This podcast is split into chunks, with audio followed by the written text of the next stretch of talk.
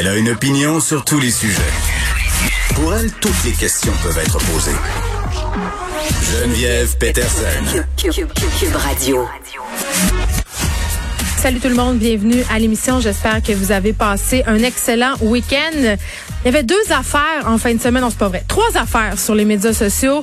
Évidemment, euh, plein de gens aux pommes, plein de gens euh, qui étaient en train de préparer des cannes de tomates. Et personnellement, je vous comprends pas la gang. je voyais du monde littéralement avec 48 hectotonnes de tomates dans leur cours. Canner ça toute l'après-midi, comprends-tu? Faire de la sauce tomate. Puis j'adore la cuisine, mais je me suis dit, écoute, une canne de tomates euh, à l'épicerie, c'est comme une et quinze. Je comprends pas. Je comprends. C'est pas vrai. Je suis de mauvaise foi. Je, commence mal ma semaine. Là. Je commence ma semaine du mauvais pied en étant de mauvaise foi. Je sais que faire ces tomates, c'est un rituel. C'est vraiment le fun. Que ça goûte vraiment meilleur, mais quand même, c'est un travail de moine. Puis bon, euh, c'est la pandémie. On est tous et toutes un peu à la maison. Donc, c'était beau euh, de voir tout ça.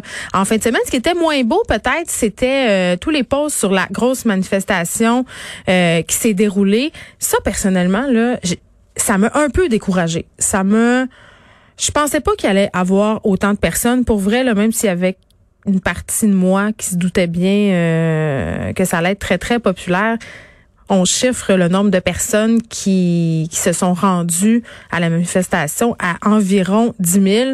Bon, et là, évidemment, euh, les gens adeptes de la théorie du complot, Hein? Tu sais, ce qui était beaucoup plus. Il était beaucoup plus. Il était, il était des milliers, il était des milliards, il était, il était donc plein, hein? À manifester pour la liberté. Comprenez? Leur droit de, de déambuler, de se promener, euh, de se cracher d'en face.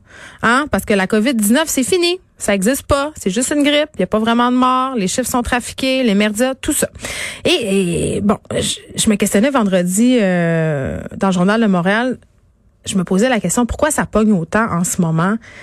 Les théories du complot, pourquoi on a une catégorie de gens, puis faisons attention aussi, là, c'est pas parce qu'on remet en question certaines affaires qu'on est nécessairement complotiste. Ça, je trouve ça intéressant de le dire, là. Moi, j'ai des amis dans mon cercle qui euh, sont des gens qui ont qui sont habituellement enclins à questionner le pouvoir, qui se posent des questions, qui se disent ah cette information là, cette étude là, est-ce que ça a été fait de la bonne façon? Est-ce que ces chiffres là nous sont présentés de la bonne façon? Ça c'est une chose, questionner, se poser des questions. On peut, c'est un signe d'intelligence. Mais quand tu es rendu à être dans le négationnisme, quand tu es rendu à dire le gouvernement, ben là, à un moment donné, on pousse un peu fort le bouchon. Et, tu sais, pendant cette manifestation-là, il y avait des gens qui serraient la main, qui s'embrassaient, euh, qui chantaient, qui criaient, qui scandaient des, des slogans. Il y avait même des câlins gratuits. On a vu des passants masqués se faire enlacer par des manifestants sans leur consentement. Et ça, moi, je trouve ça particulièrement problématique parce que si tu veux pas croire à la pandémie, si tu veux être dans le négationnisme puis pas porter ton masque, viens pas m'agresser, viens pas me faire un câlin sans mon consentement et risquer euh, de me contaminer.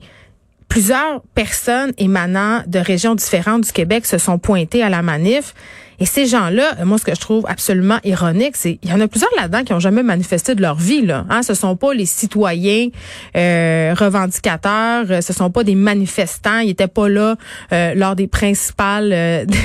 Euh, ils ont pas marché pour le climat, mettons. Je vais dire ça de même. Et là, tout à coup, ils sortent. Ils sortent pourquoi le port du masque. Et là, ils s'en retournent dans leur région où ils s'en vont dans des mariages, ils s'en vont dans des fêtes d'enfants. Ils envoient leurs enfants à l'école. Et là, ils promènent d'un endroit à l'autre et ça peut devenir un vecteur de contagion. Et la police de Montréal, quand même, était présente samedi.